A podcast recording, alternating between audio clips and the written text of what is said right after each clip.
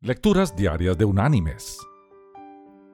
La lectura de hoy es tomada del libro del profeta Isaías. Allí en el capítulo 5 vamos a leer el versículo 20, que dice,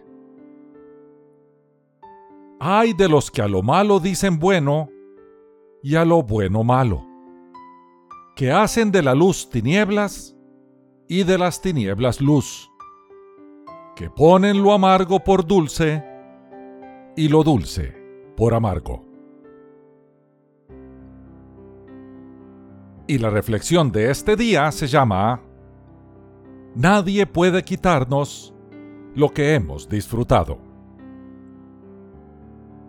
Durante 18 meses pasearon por casi todo el mundo. Viajaron en líneas aéreas barcos de lujo y trenes de primera. Se alojaron en grandes hoteles y compraron de todo en famosas tiendas. Todo esto lo hacían a la forma moderna, pagando con tarjetas de crédito, hasta que regresaron a Nueva York y fueron arrestados. Porque John y Mary Tillotson eran ladrones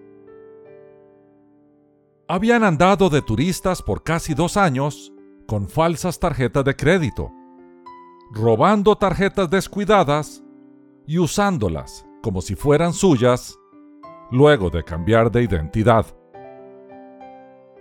Cuando las autoridades los interrogaron, la muchacha descaradamente dijo, Nos agarraron, pero nadie puede quitarnos lo que hemos disfrutado. El manifestar semejante desvergüenza seguramente enfurece al que posee valores morales, como lo son la decencia, la integridad, la rectitud, la justicia, la nobleza y la honradez. Pero el mundo de hoy, lastimosamente, ha cambiado. ¿Qué sucede con nuestras disciplinas? ¿Desde cuándo es aceptable engañar? ¿Cuándo dejó ser malo mentir, robar, falsificar y sobornar? ¿Dónde está la virtud que nos legaron nuestros antepasados? Es increíble notar cómo nuestra sociedad está dándole vuelta a todo.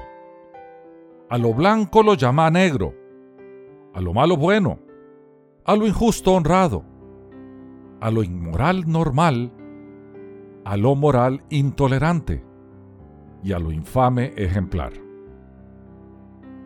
Es por esa disposición tergiversada que una patinadora le quiebra la pierna a su contrincante, o que un dueño de empresa, para cobrar el seguro, le prende fuego a su propiedad, o que un empleado le roba al que le ha dado trabajo, o que un funcionario público olvida lo que significa ser honrado, o que un niño puede ser asesinado en el vientre de su madre, o que personas del mismo sexo violan la institución más sagrada creada en la Biblia, el matrimonio.